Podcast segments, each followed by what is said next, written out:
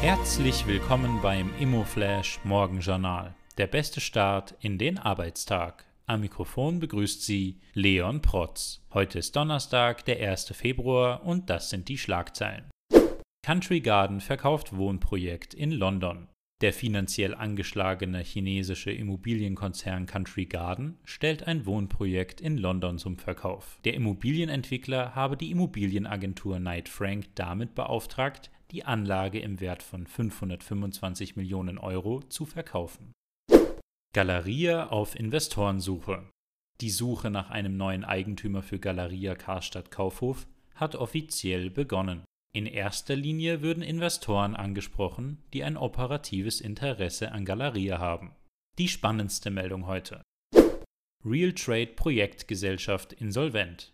Die Realtrade Projektgesellschaft MPIS hat gestern einen Antrag auf Eröffnung eines Sanierungsverfahrens gestellt. Durch diesen Schritt soll in Abstimmung mit den Finanzgläubigern der Fortbestand des Unternehmens gesichert werden. Die Verbindlichkeiten des Unternehmens belaufen sich insgesamt auf rund 28 Millionen Euro. Das waren die wichtigsten Informationen zum Tagesbeginn. Mehr dazu und was die Branche heute sonst noch bewegen wird, erfahren Sie wie gewohnt ab 14 Uhr auf immoflash.at.